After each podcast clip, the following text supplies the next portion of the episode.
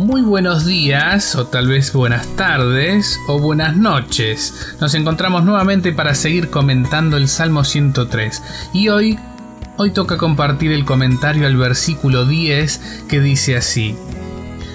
Dios no nos trata según nuestros pecados, ni nos paga conforme a nuestras culpas. Muy bien, vamos a él. Esta característica divina no es usual en el pensamiento antiguo ni tampoco en el posmoderno. La teología del mérito suele ser más protagonista que esta que el Salmo propone. Vamos a ver cómo es. Dios corre a un lado el pecado de los hombres y mira fijo a la persona.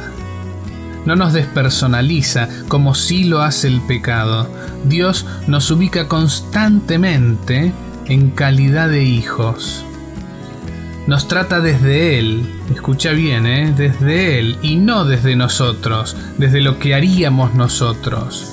Por eso, Él no devuelve mal por mal, al contrario, devuelve bien por mal.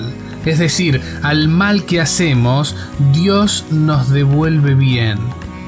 No paga con la misma moneda, entendamos bien eso, Dios no nos paga con la misma moneda. El Salmo corrige la idea de ojo por ojo y diente por diente de la ley que leíamos en Éxodo 21-24. Jesús también hace eso, Jesús corrige. ¿Querés saber dónde? En Mateo 5, del 38 al 42. Anda a buscarlo urgente para que veas que Dios no hace ojo por ojo, diente por diente con nosotros. Jesús es la lente, la ley de interpretación del Dios Abba de la Biblia lleva a la humanidad a un nivel superior del amor social que nos invita a amar al enemigo y a rogar por nuestros perseguidores. ¿Que de dónde dice eso? Búscalo. Esta cosa que es muy loca, búscalo. La vas a encontrar en Mateo 5, versículo 44. Amar al enemigo y rogar por nuestros perseguidores. La lógica del mérito no es la de la Trinidad. Si Jesús pide amar a quienes nos hacen mal, quiere decir que Él, siendo Dios, hace lo mismo.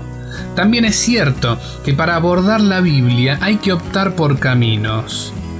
Porque dentro de la Biblia figuran ideas que se contraponen.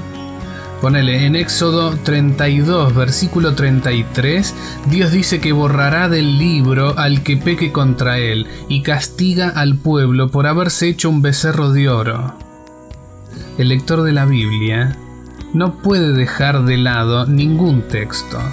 Por lo tanto, debe tomar caminos hermenéuticos para interpretar cada uno de ellos.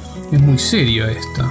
En este comentario que hacemos del Salmo 103, tomaremos caminos desde una hermenéutica de la compasión y la redención de Dios.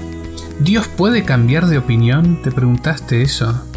Al menos en la Biblia parece que sí, y no hay que temer a eso.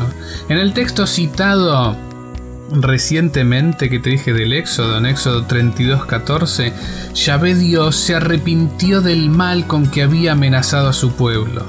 Este es un indicio importante para cuando encontramos textos que se contradicen. En algunos Dios castiga y en otros Dios perdona.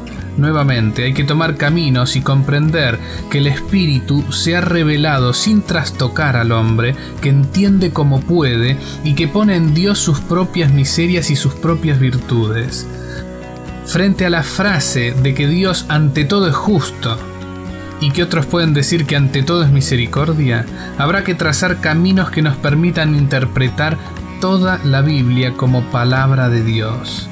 ¿Sabes cómo se dice a la justicia de Dios? Misericordia. Esa es la manera de Dios de impartir justicia.